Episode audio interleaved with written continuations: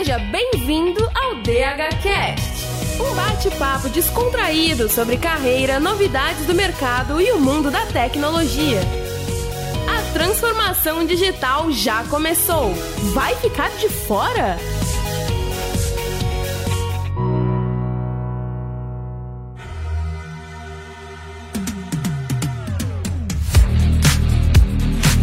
Salve, salve, Digital Housers! Estamos chegando para mais um episódio da quarta temporada do DHCast. Seja muito bem-vinda, muito bem-vindo. Meu nome é Bruno Cobb, eu sou host aqui do podcast, também dou aulas aqui na casa. Vamos falar sobre um tema importantíssimo, inclusive tá chegando uma notificação no seu celular e você não tinha visto ainda, para falar da transformação digital que a gente está vivendo hoje, que é a conectividade 5G. O seu celular vai mudar a sua vida e nem se você nem tinha noção disso ainda, né? A gente já sabe que hoje as redes móveis trazem um, um, um ecossistema de oportunidades para a sociedade, né? Mas será que as cidades do Brasil, será que as nossas operadoras, será que o nosso sistema tecnológico, será que as nossas almas, os nossos coraçãozinhos estão preparados para a ativação do 5G, senhoras e senhores? Em qual velocidade que vai caminhar esse futuro das comunicações do nosso país? É, você tá achando que o negócio não vai mudar, que você. Esse, esse aparelhinho que acompanha você todos os dias aí no seu bolso vai mudar a sua vida. E para a gente entender tudo isso sobre esse assunto, né, ver um panorama atual de como é que a situação não tá, nada melhor do que a gente contar com, como sempre, especialistas, experts no assunto Hoje a gente tem muitos convidados aqui, gente muito especial que vai bater um papo com a gente. Bora conhecer um pouco deles. Michel, vou puxar a fila contigo, parceiro. Se apresenta pra gente aí. Sim, claro. Prazer cobre todo mundo. Enfim, é um prazer estar com vocês aqui. Eu represento a Infovista aqui na América Latina. Nós, na Infovista, nós uh, ajudamos as operadoras a exatamente fazer com que a experiência do 5G seja melhor para quem utiliza a tecnologia, né? Além de fazer toda essa parte de controle e ajudar as operadoras a melhorar a experiência do usuário, nós também fazemos a parte de visibilidade. Enfim, ajudamos a viabilizar um pouco da tecnologia do 5G e das redes que já existem também. Muito legal, Michel. Obrigado pela tua presença aí. Eu vou puxar a fila com o Everton, que está com a gente aqui também. Opa, fala Cobb. Bom, pessoal, bom dia. É, como o Cobb comentou, meu nome é Everton Souza, sou especialista e gerente de conta na área de wireless aqui na Viave Solutions. A Viave Solutions, nós estamos bastante envolvido nesse ecossistema do 5G, não, não só aqui no Brasil, mas como na América Latina também, na América do Norte, Europa e Ásia, e nós provemos soluções para teste e habilitação de serviço, principalmente aí com essa revolução tecnológica do 5G. Obrigado mais uma vez e é um, é um prazer estar participando desse podcast. A gente que agradece, Everton, pela tua presença aí. E por último, e nunca menos importante do que os dois demais aqui, o Bernardo também está com a gente aqui. Fala aí, Bernardo. Bernardo. Olá a todos, eu sou o Bernardo Machado, eu trabalho na Mambo Wi-Fi. A gente é uma empresa especializada em conectividade, especificamente no Wi-Fi. A Mambo ela desenvolve sistemas de autenticação para Wi-Fi, com experiências de marketing é, e também controle de redes através desses sistemas. O meu cargo é Head de Inovação, eu sou responsável por projetos que fazem integração com outros serviços, com outras infraestruturas e também com experimentação de novos projetos dentro desse campo, né? Então, o Wi-Fi, ele é o, é o primo do 5G, mas eles trocam muito a, a figura, né? Então eles são muito é, interconectados e eles fazem parte dessa experiência de conectividade que a gente vive hoje. Então são, são tecnologias diferentes, mas com grandes similaridades, né? Que trocam muito aí e são muito importantes para o nosso dia a dia. Muito legal, gente. Eu agradeço em nome da DH dos nossos ouvintes aí pela presença de vocês. É, fico muito feliz de recebê-los aqui. E pensa, pensa, pensa, você que está ouvindo a gente, para falar desse tema de 5G, convidados como esse, temos a visão da liderança, temos a visão comercial e a visão de inovação aqui. Não tem como a gente não sair daqui entendendo direitinho o que é esse negócio de 5G, né? Antes da gente bater esse papo sobre a conectividade 5G, como sempre, Quero te convidar, você que está ouvindo a gente aqui no, no, de, no DHCast, para seguir a Digital House em todas as redes sociais, tá? A gente está no Instagram, a gente está no LinkedIn, a gente está no Twitter. Fica aí por dentro do nosso universo, aprende com a gente, tem muitos conteúdos legais. Não esquece que todo mundo que é ouvinte do DHCast tem um desconto muito legal para estudar aqui com a gente. Quando chamar o pessoal no WhatsApp lá, pode falar. O Cobb, o pessoal do DHCast aí falou que tem um desconto para mim nos cursos da Digital House. Demais, né, galera? Voltando para o assunto de 5G, sempre que a gente fala sobre isso, a gente ouve que o, o mercado está prometendo uma internet mais rápida, né? Que é algo que aqui no Brasil a gente sabe que todo mundo muito ansioso por isso, né? O Brasil é um dos países que mais usa internet móvel no mundo, né? Se não tá, tá no top 3 ali, top 5. Todos os anos, todos os estudos que eu acabo vendo, a gente está não só no tempo de uso, mas como no engajamento muitas vezes também. É, então, ter uma internet mais rápida, de mais qualidade né, para a experiência do usuário, vai mudar a nossa vida, sem a gente perceber que isso está acontecendo agora já, se bobear, né? Então, para introduzir o assunto para os nossos ouvintes, eu queria saber de vocês. O que, é o 5G? Qual que é a diferença dele para o 4G? E como é que ele afeta as telecomunicações em geral. Vamos lá, 5G. Quando a gente uh, escuta essa sigla 5G, é estranho, não? O que, que é o 5G? A gente ouve tanto falar de 5G, 3G, 4G e por aí vai. 5G, ela é a quinta evolução uh, da tecnologia, da padronização europeia né, de redes móveis, de celulares. Então nós começamos lá atrás, ainda nos anos 80, com 1G, evoluímos para 2G. Acho que o pessoal deve se lembrar disso, quando tinha celulares tijolões, né? A gente tinha as comunicações como elas eram tradicionalmente, é, rádio somente voz, aí entrou aqueles tijolões que a gente tinha, né? É, com 2G que a gente podia já mandar um SMS Aí veio o 3G, não sei se o pessoal se lembra, mas foi quando apareceu um pouco de internet nos celulares, né? Foi quando a Apple lançou o iPhone, que veio com 3G, então era uma sensação. Você conseguia abrir um browser, carregar um e-mail e por aí vai. Eu lembro que meu trabalho de conclusão de curso, para quem está estudando, inclusive, foi o TCC baseado no 3G e a maravilha que o 3G ia trazer. Aí depois veio a grande evolução, que é o 4G, que hoje em dia é o que nós usamos em nossa maioria, que já possibilita, até nos possibilita fazer muita coisa e agora está chegando a quinta geração, né, pelos padrões europeus, né, do, definidos pelo GSM Group, pelo 3GPP, que é o 5G. Basicamente, o 5G, a evolução nessa cadeia é colocar mais bits por hertz. Então é isso, é, a gente construir uma rede que é mais capaz de transportar muito mais dados do que as gerações anteriores e que, de acordo com um plano de evolução de quem pensa nessas redes, além de trazer muito mais capacidade né, de banda, de download, para a gente usar um termo bem tranquilo aqui, também é mais confiável e tem muito menos latência, que a gente pode, inclusive, evoluir depois dessa conversa. Isso traz muitos desafios para as redes, vai mudar muita coisa do ponto de vista técnico comercial das operadoras, muita gente vai ter que se reinventar. Eu acho que é isso, Kobe. 5G mais ou menos aqui. Não, mas já me ajudou um bocado. Quer dizer, então, que esse G é de geração, é meio isso, né? De generation, provavelmente, né? Primeira geração, segunda geração, terceira geração, quarta geração e quinta geração, é isso? Exatamente, é isso aí. E é um padrão europeu, né, que prevaleceu. É um padrão europeu pelo GSM Group e o 3GPP, que determina qual é a padronização uh, dessas redes, né? Ah, esses são os protocolos que, que, que, que ficaram como se fossem os, os definitivos, né? O padrão para o mundo usar. É, antes disso cair para a indústria, tudo tem que ser muito bem pensado, porque imagina você, você tem eh, zilhões de vendors no mundo inteiro. Você tem, vamos lá, Huawei, Ericsson, Nokia, Cisco, todos nós, Infovista, Viave. Então, você tem que ter a compatibilidade entre todo mundo quando a gente está construindo as redes, correto? Então, antes de ir para o mercado, essa tecnologia já é pensada com 3, 5, 6 anos de antecedência. Hoje em dia, o 3GPP já pensa o 6G. O 6G é pensado em ser lançado em 2029, por exemplo, o primeiro release comercial dele. E mesmo o 5G, a gente está entrando comercialmente no release 6. Aí você tem diferentes releases na sequência. Então, isso tudo, antes de chegar para a gente hoje em dia, nesse podcast, falar de 5G, está sendo exaustivamente planejado já anos atrás, para que exista essa padronização. Sem isso é impossível a indústria evoluir. E eu acho que um dos pontos mais interessantes é, é, que às vezes acontece uma pequena confusão de 5G com 5 GHz, né? Que são, são coisas diferentes, né? E há um, uma coincidência da natureza que o Wi-Fi hoje ele trabalha em 5 GHz, mas ele não é telefonia 5G. Muitas vezes as pessoas se confundem com isso, né? E, inclusive, a gente vai ter o Wi-Fi 6 6E, que usa 6 GHz, mas também não é 6G da telefonia, né? Então, essa, essa, essas tecnologias são parecidas, têm nomes parecidos, mas são, são coisas absolutamente diferentes, eu acho que foi super bem pontuado. É, uma coisa interessante também é que o, o 5G ele opera em diferentes frequências em diferentes países, né? Isso é super complexo de, de se orquestrar, e então existe um, um movimento internacional muito grande para se padronizar a frequência entre os países.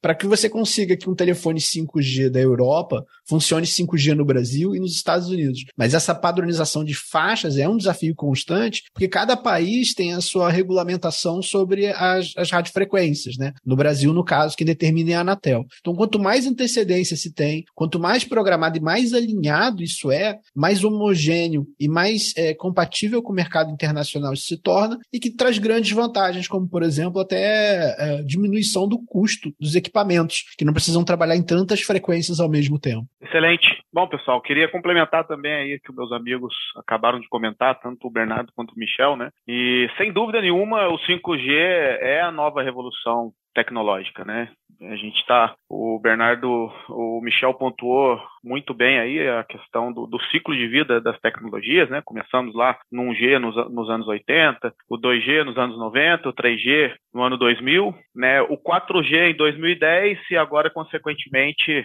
é, o 5G em 2020, né? Começamos lá o 5G com o 5G nos Estados Unidos, com a Verizon, com a criação do seu próprio 5G lá com o 5G TF de Technology Forum, né? E agora com a estandarização pela 3GPP do 5G New Radio. Então, e aí já estamos bem avançado aí com a questão do 6G, né? Há um estudo aí no mercado que cada é, tecnologia tem um, cinco, um ciclo de 10 anos aí, mais ou menos. Então, provavelmente em 2029, é, aí 2027, 28, né, estandarizando aí já tendo uma maturação no mercado em 2030, o 6G pendurando aí esse, esse ciclo de 10 anos. Eu gostaria de comentar um pouquinho aqui da, das diferenças né, do, do, do, 5G em relação ao 4G, que nós estávamos acostumados. Né? A gente está aqui com uma rede, hoje aqui no Brasil, 4G, 4.5G, né, que é uma transição para o 5G, né, parte aí de LTE Advanced, é, já com a maioria das operadoras e algumas delas também habilitando o famoso 5G DSS, né, de Dynamic Spectrum Share, que tem a convivência do, da, das duas tecnologias no mesmo range de, de frequência, né? 4G e 5G, consequentemente. É, a gente tem várias mudanças né, e também diferenças do 4G para o 5G. Falando principalmente aí do, das três principais, dos três principais drivers do 5G, né? A gente tem aí o Massive Machine Type Communication, né, que é a massificação de comunicação entre máquinas. Né? Muitas, muitas, gente, muitas pessoas né, que envolvidas com a tecnologia pode dizer, né, ah, mas a gente já teria isso no, é, no 4G. A grande diferença é, é esse termo, massificação. No 4G nós temos tecnologias baseadas aí no LTE, como Narrowband IoT e CAT-M1, que já possibilitaria isso, mas a, a, capacidade do 5G ela chega a ser 10 vezes maior. Tá? Um exemplo, é, para o 4G ele tem uma capacidade de 10 mil dispositivos conectados por setor, no 5G a gente tem uma capacidade de 100 mil por setor. Então é 10 vezes maior. Um outro driver é essa questão do Enhanced Mobile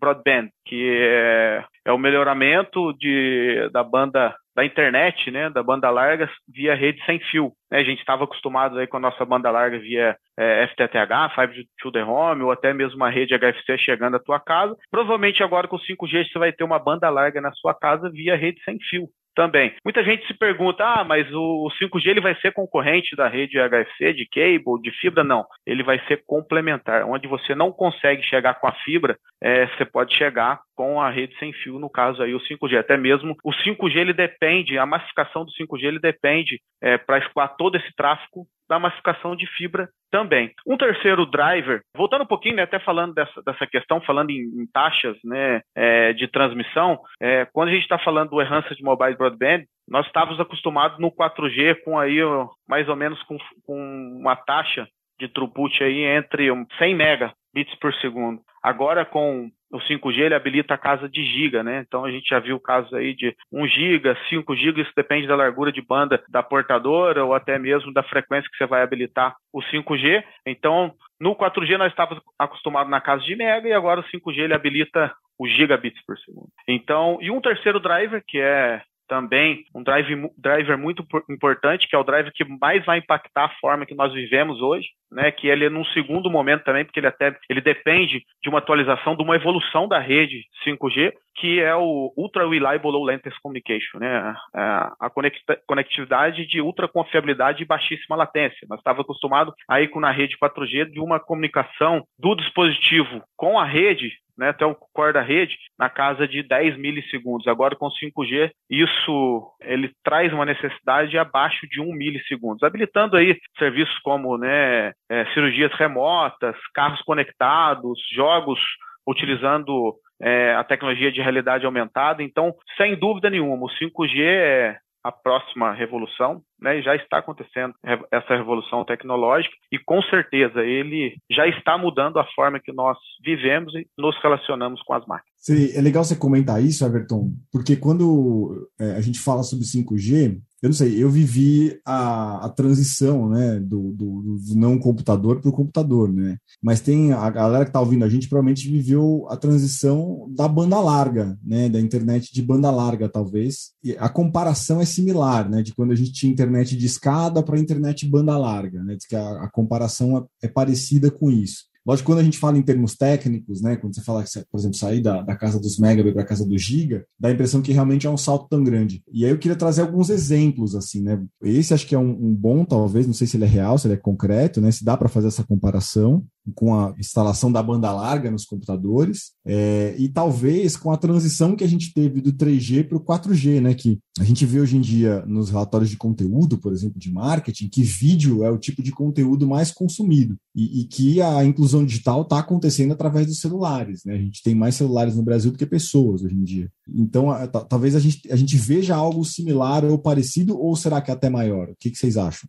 Excelente pergunta, Kobe. Bem, é, do ponto de vista do usuário final, quando a gente fala, como como o Everton colocou muito bem, é muita diferença, é uma evolução bem legal. Mas, falando do ponto de vista de evolução mesmo, o 5G ele vai trazer mais ou menos, teoricamente ele, ele chega a 20 gigas. Então, se a gente pega, por exemplo, aí uma rede 4G, a gente consegue fazer um teste de download, a gente vai chegar em, no máximo, 100, 150 megas, dependendo de onde você está. Se vocês, vocês podem baixar esse softwarezinho, um aplicativo no celular e a gente vai verificar isso. Então, isso já nos possibilita uma qualidade de vídeo, uma experiência interessante, vamos dizer assim. Agora, quando você chega em, teoricamente, a 20 gigas, mas na prática, né, muito próximo uh, das base stations, enfim, numa condição boa, uh, ah, para poder ter essa experiência, a velocidade estima-se que média daqui a alguns anos vai ser 3 GB. Então, quando a gente pensa no que é possível fazer com 3 GB, você pode expandir muito uh, esse leque de possibilidades. Por exemplo, nós temos, uh, a Infovista tem um projeto na América Central de trazer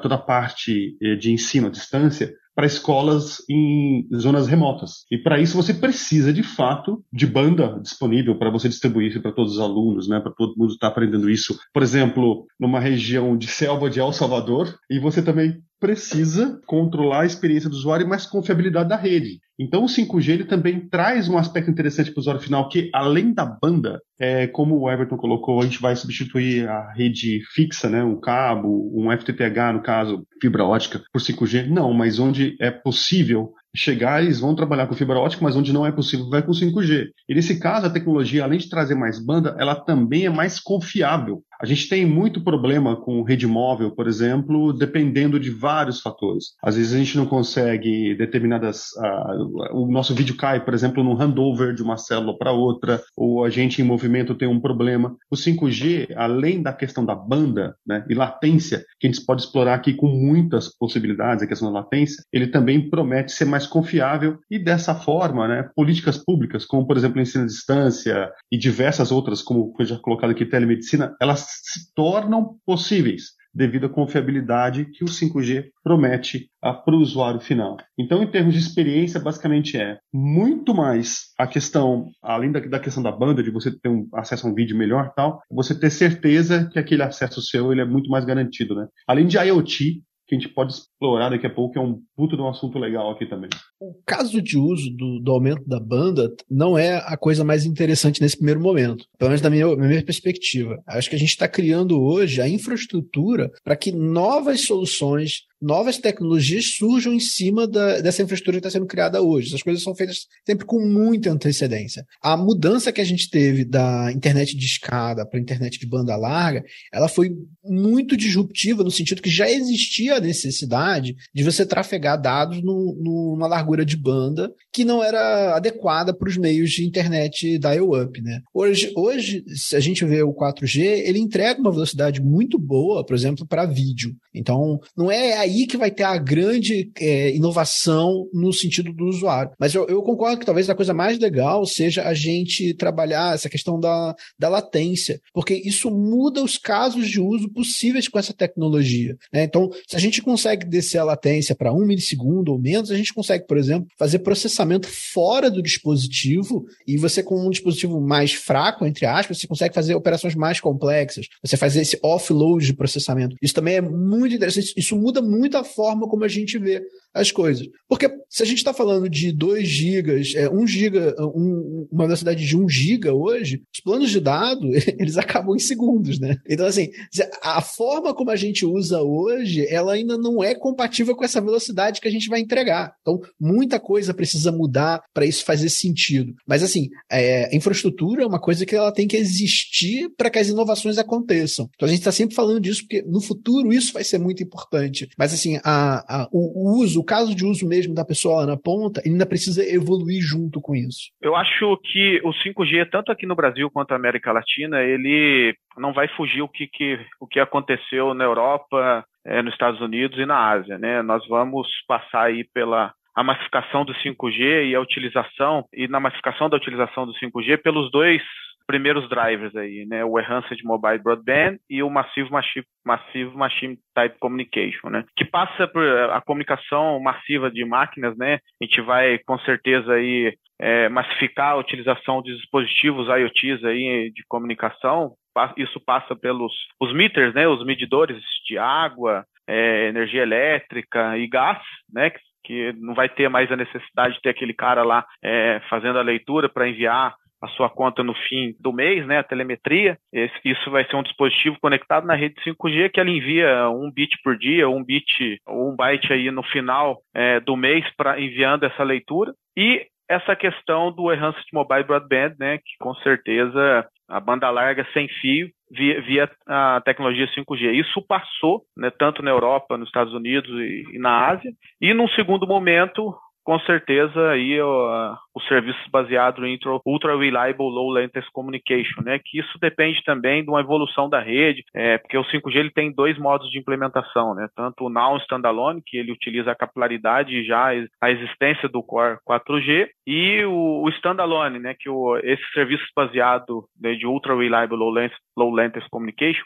ele depende puramente dessa implementação de standalone, de, um, de uma rede fim a fim 5G. Quase como, fazendo uma comparação para deixar um pouco mais simples, talvez, seria quase como se, de, uma, de um jeito, ele usa o 4G como estrutura para rodar, e do outro jeito, não, a gente implementa de 5G sem, sem depender do 4G, é isso? Exatamente, é, o, o modo Now Standalone, ele usa, utiliza o, o Core 4G, né, da rede existente 4G já para rodar, ele roda em dual conectividade. Agora, o o, standalone, o 5G standalone, ele está sendo construído uma rede nova, né, fim a fim, tanto do, do core da rede, do núcleo dessa rede até a rede de acesso. É, fazendo uma analogia, talvez dê para comparar com uma espécie de uma ponte, né? A gente pode construir uma ponte usando algo que já esteja lá, uma ponte de madeira, uma ponte de corda, a gente vai construir uma ponte de concreto por cima, ou a gente pode sair construindo a de, a de concreto já logo de cara, mais ou menos isso. Né?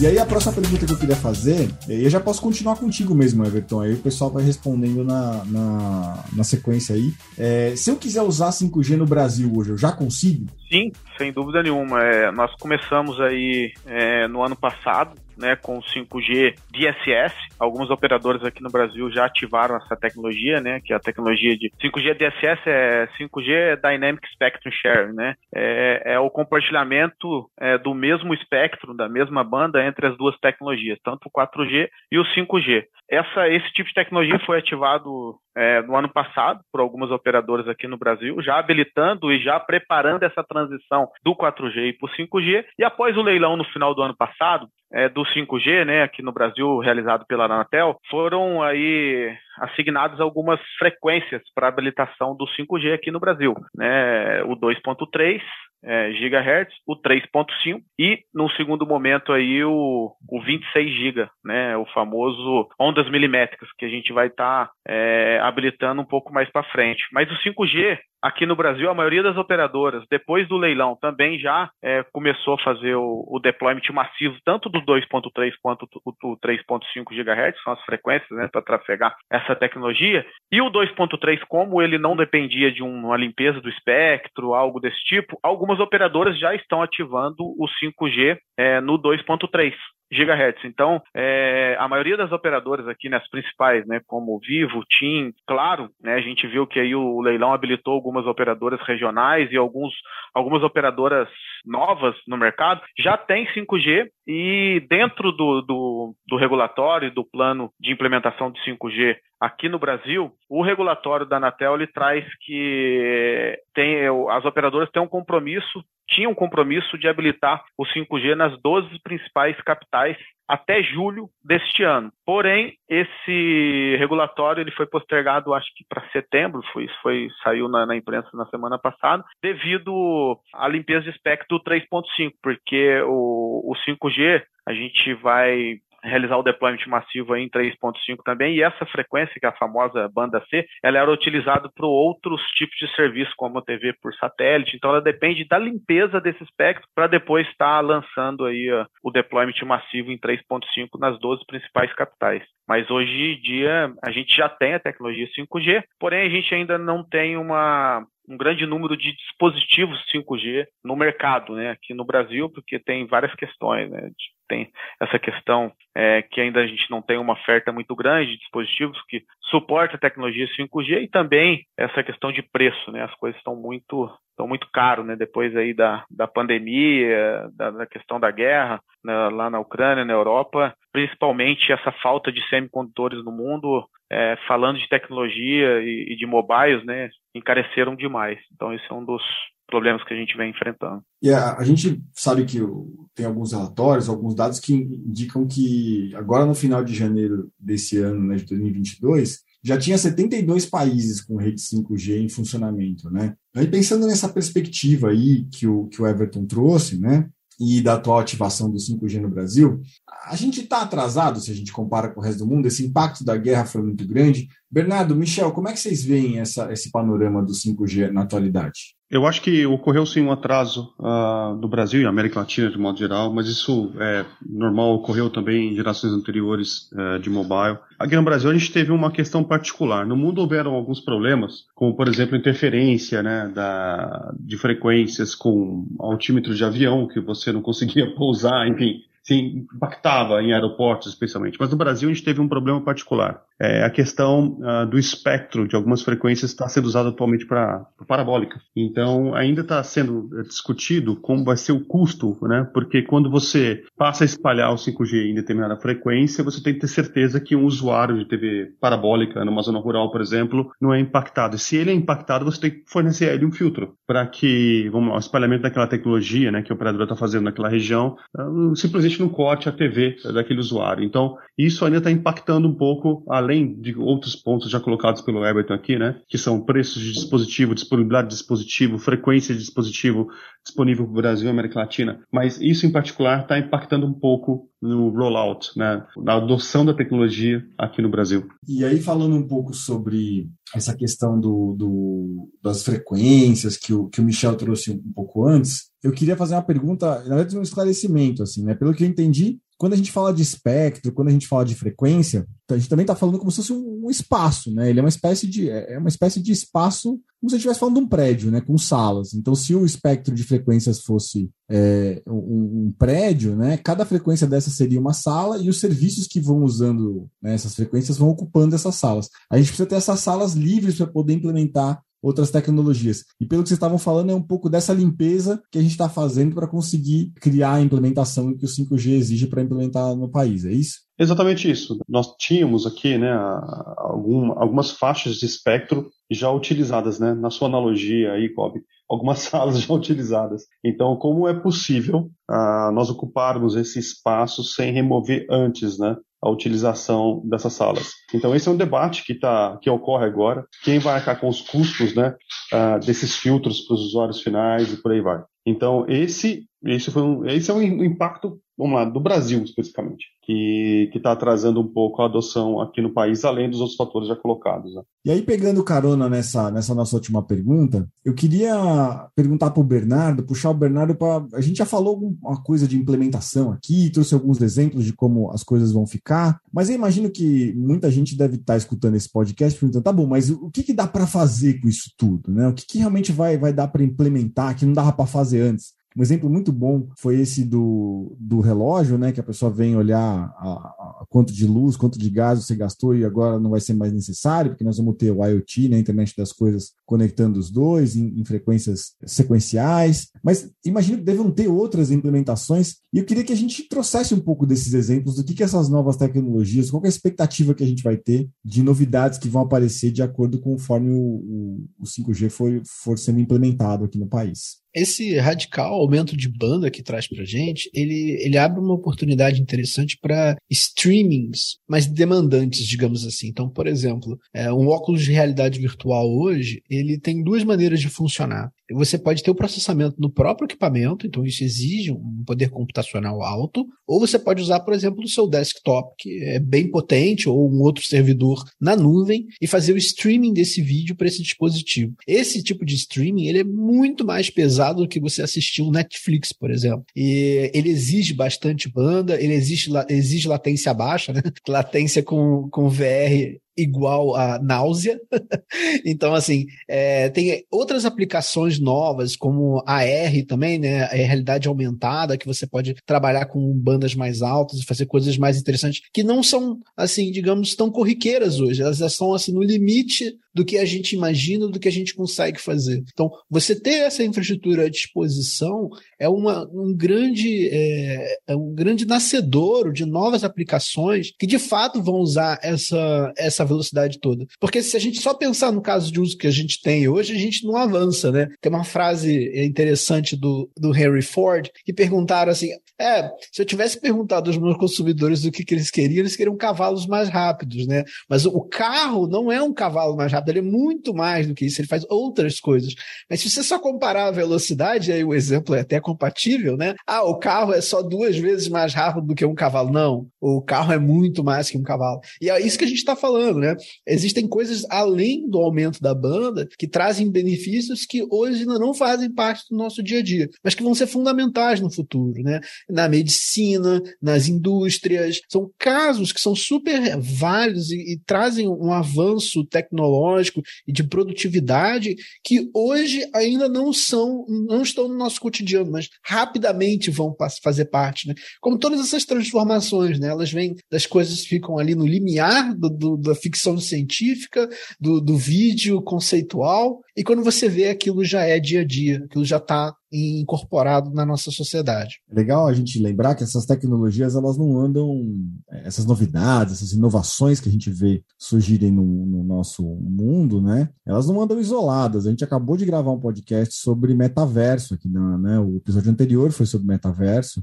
e, e, tem tudo a ver com isso que você está falando aqui agora, né? A implementação do VR, da realidade aumentada, é, são coisas que caminham muito paralelas, né? E que elas vão se complementar entre si, né? Exato. E por que que VR não, não decolou há 15 anos? Porque a tecnologia ainda não estava com a infraestrutura pronta para isso, né?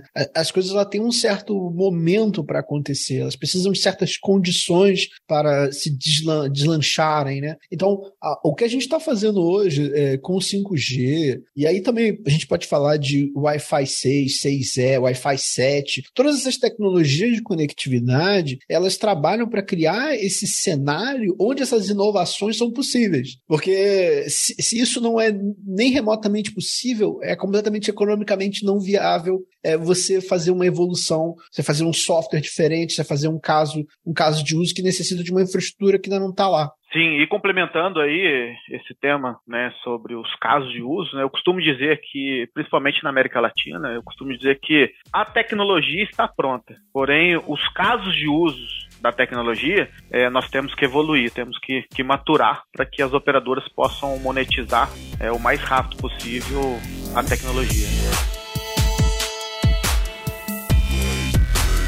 Agora, acho que vale a gente falar um pouco sobre os impactos né, que a gente vai ter na sociedade quando o 5G for implementado. Né? Essa evolução de conectividade vai impactar é, os negócios que estão já ou que vão surgir até no mercado, né? Eu vim falando com alguns com alguns especialistas sobre metaverso, até depois do nosso podcast aqui, eu acabei me interessando pelo assunto e fui, fui pesquisar um pouco mais. E é, é, muito louco como esse tipo de tecnologia, às vezes a gente enxerga ela só na área dos jogos, né, ou só na área de educação, mas ela migra para outras áreas. A Coca-Cola acabou de lançar um produto, tem algumas empresas que estão criando ambientes virtuais mesmo, né? Tem um órgão público, se não me engano, um órgão aqui do Brasil, é, que já fez uma audiência dentro do metaverso para poder viabilizar. Então a gente sabe que o 5G vai andar de lado a lado com essa coisa do metaverso e que vai impactar de forma muito sensível. Né? Eu queria trazer um pouco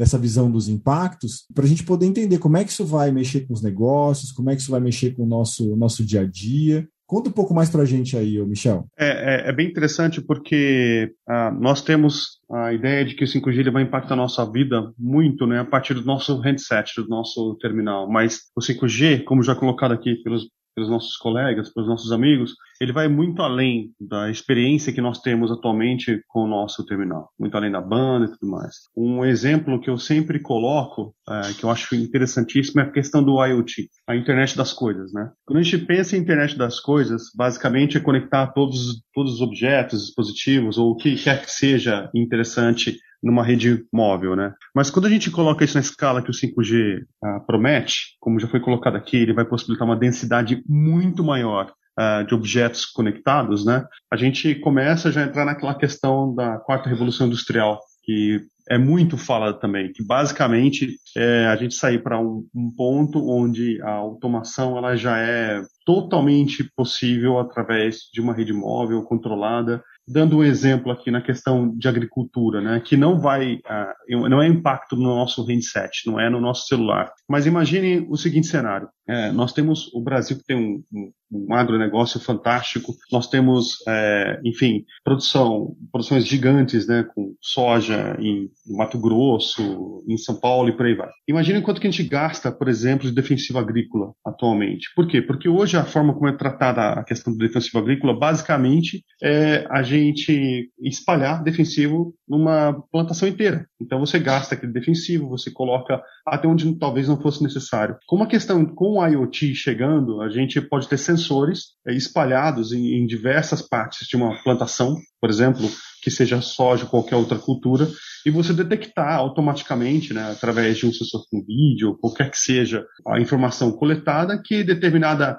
parte, né, daquela plantação, por exemplo, 100 metros quadrados, exigem a aplicação de defensivo. Então você consegue fazer com que apenas aquela região seja tenha o seu defensivo aplicado. Aí você tem uma economia grande de defensivo, você tem uma produtividade muito maior do campo, você tem é, uma, um alimento talvez mais saudável chegando né, para todo mundo. Por quê? Porque você consegue ter muito mais precisão com o IoT nesse exemplo que eu estou dando. O que a gente está falando aqui ele se aplica para diversos, diversos outros aspectos da nossa vida. Isso sem falar de carro conectado, por exemplo. É, essa questão de latência, que é muito impactante, na minha opinião. Imagina, a gente tem aqui, Cobre, um exemplo de latência para a gente ilustrar bem. Acho que a gente já viu essas entrevistas, por exemplo, quando a gente tem um repórter falando lá da Ucrânia, aí o, o repórter, uh, o, o, entrevistador pergunta para o repórter, poxa, o que está acontecendo e tal? Aí a resposta do cara demora, sei lá, 30 segundos para voltar. Isso é a latência, para a gente ilustrar bem. Então vocês imaginam, por exemplo, a gente fazer uma cirurgia ou qualquer outra operação, um carro,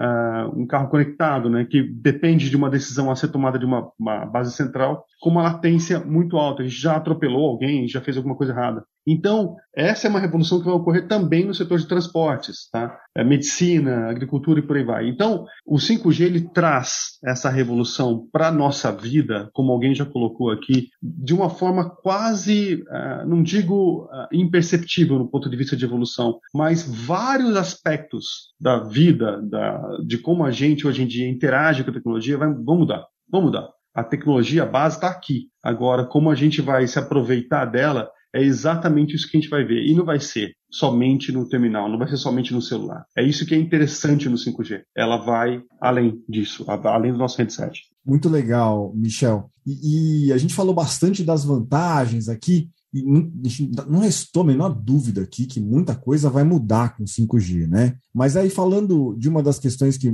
estão preocupando bastante a gente quando a gente fala de ambientes digitais e, e, e, no geral, assim, né? É a questão da cibersegurança. Quais os impactos que essas mudanças, né? Uma velocidade tão grande, uma banda tão, tão fluida e essas sutis, somado com esse cenário de mudanças sutis que vão acontecer na nossa vida, vocês acham que isso pode representar um risco? O Everton, você acha que isso pode acabar representando um risco para gente? Não, com certeza. É, essa questão de, de, de segurança no 5G, o, o COB, é, é um tema enorme para discussão né, entre os vendors e, e operadoras móveis. Né. É, isso se deve é, aos, às grandes mudanças de arquitetura de rede, né, seja em movimentos de funções para a nuvem, a gente tem, tem visto aí né, essa cloudificação, adotando é, virtualizações, separando os planos né, de controle e de usuário, e introduzindo né, é, novos core de rede, né, novos núcleos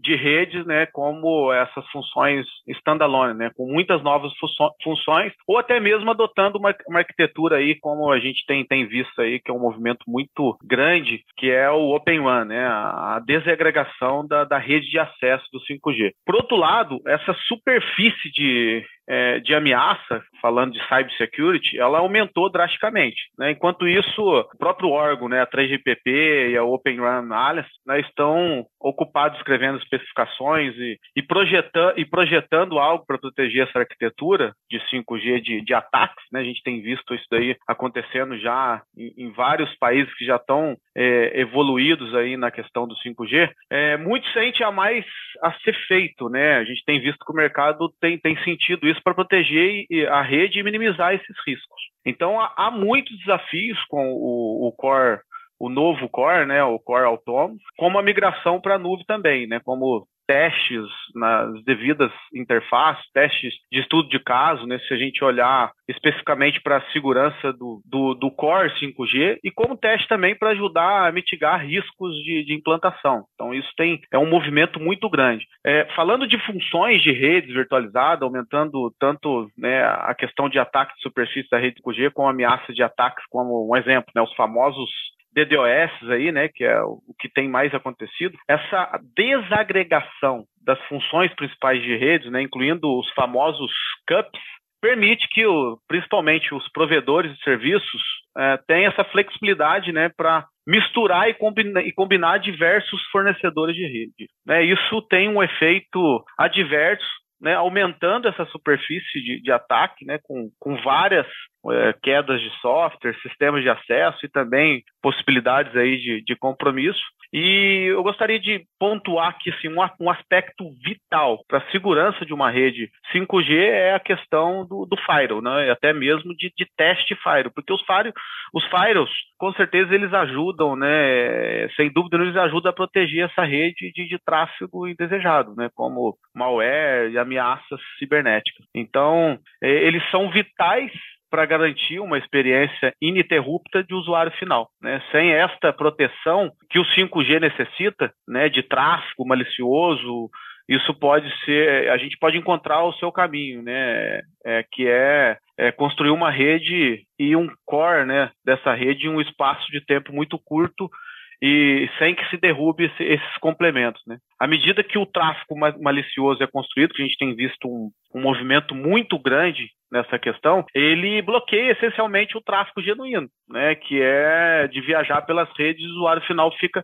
completamente sem serviço. Então, é, essa questão do cybersecurity, de segurança no 5G, é, é um tema bastante quente que nós temos visto aí é, com os vendors, os operadores, eles têm se preocupado nessa questão, porque vou dar um exemplo, fazer uma analogia bem rápida aqui. Você imagina um, um carro conectado, esse serviço né, baseado em Ultra Reliable Low Latency Communication, um carro conectado, um carro autônomo, se ele sofre é, um ataque, né, um, aí é, um ataque terrorista, cibernético, e o cara vai lá, ele acessa aí um, um equipamento de rede e, e, bloqueia a comunicação desse carro conectado com, com a rede que ele está conectado. E provoca aí um acidente drástico, né? Matando aí pessoas e, e causando outros tipos de, de consequência. Então, essa parte de cybersecurity no 5G é um tema bastante quente e que, assim, a maioria das operadoras, inclusive as operadoras aqui no Brasil, já estão é, bastante envolvidos com essa questão e já começaram a testar a parte dele. É, isso se soma a outras tendências também, né, como a do deepfake, por exemplo, que é, a gente tem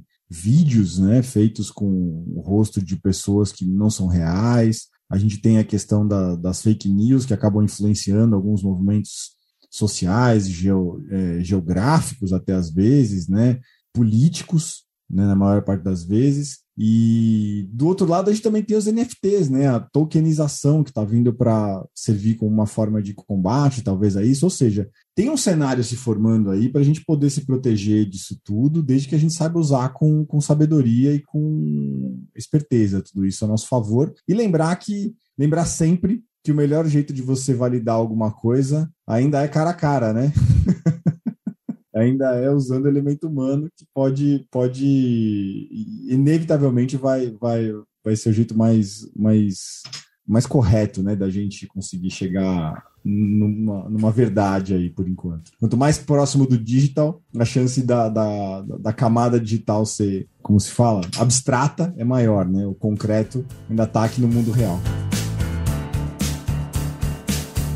Legal, galera. Vamos então, para finalizar aqui, eu queria saber de vocês se gostei do tema, me apaixonei por 5G aqui, achei bacana, acho que é algo que pode me ajudar na minha carreira, pode me ajudar no meu trabalho. Como é que eu posso me aprimorar ainda mais nesse tema aqui? Que dicas que vocês têm para a galera que, que gostou do que a gente falou aqui e que quer saber mais sobre 5G?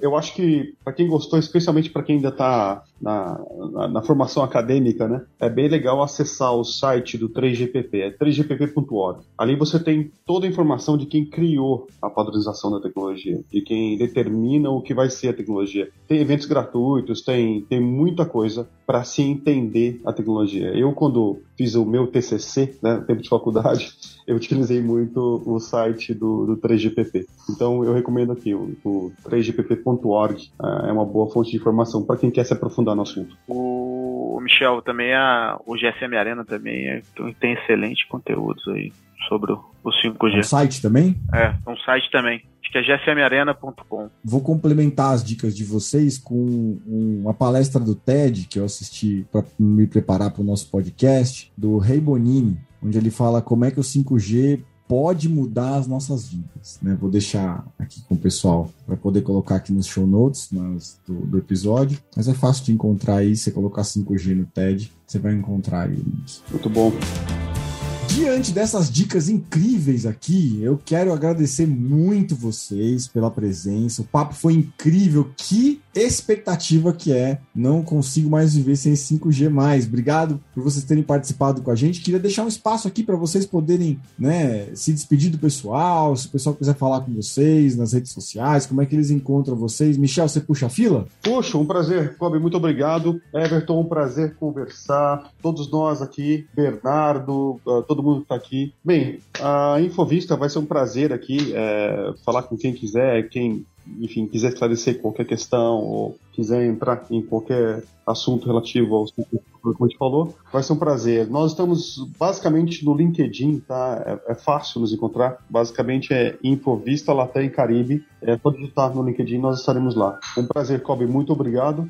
E é isso aí. Obrigado, pessoal. Bom, eu agradeço o convite, foi super esclarecedor aqui tá com os colegas, o Michel, o Everton e você, Kobe. É um tema muito interessante. É, quem quiser conhecer mais sobre a Mambo Wi-Fi, a gente ajuda negócios a trabalhar no seu Wi-Fi, é, adequando ao Marco Civil e a LGPD. Pode acessar www.mambowifi.com. É, nós trabalhamos com todos os tipos de negócio, de aeroportos, bares, restaurantes, todos que querem operar o Wi-Fi do seu estabelecimento de acordo com a lei e criando uma experiência de marketing dentro dele também. Então, mais uma vez, agradeço uh, o convite e espero ver vocês de novo numa próxima edição. Ô, Kobe, mais uma vez, é, obrigado pela sua oportunidade. Foi um prazer aí trocar essas experiências aí com, com você, com o Michel e com o Bernardo. Eu acho que assim, só uma consideração bem, bem rapidinha aqui, né? Uma consideração final, né? Eu acho que no geral, né, há uma expectativa que o 5G seja né, uma plataforma de inovação mesmo, né, que promova um ambiente onde os,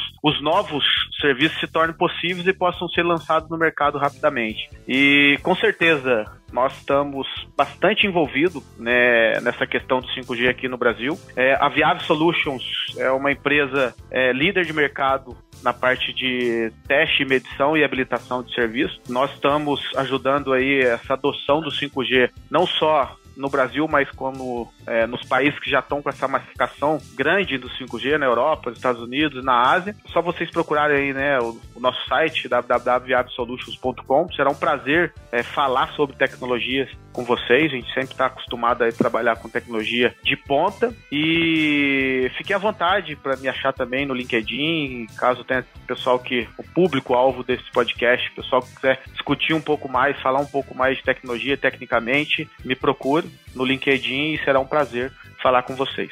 Muito obrigado a todos vocês que participaram aqui com a gente. E você, ouvinte, que está com a gente aqui, obrigado por ter nos acompanhado nesse episódio do DHCast até aqui, falando sobre essa nova tecnologia que vai mudar as nossas vidas. Compartilha aí com os amigos, conhecidos, no grupo do trabalho, da família, aquele seu tio que não sai da internet, que acha que celular é coisa para jogar no lixo. Não, meu amigo, vai mudar a vida de todo mundo. Segue a gente nas redes sociais aí da Digital House, não esquece, tá acabando essa temporada de Digital House, está acabando, tá acabando. Nos vemos no próximo episódio, hein? Valeu, galera!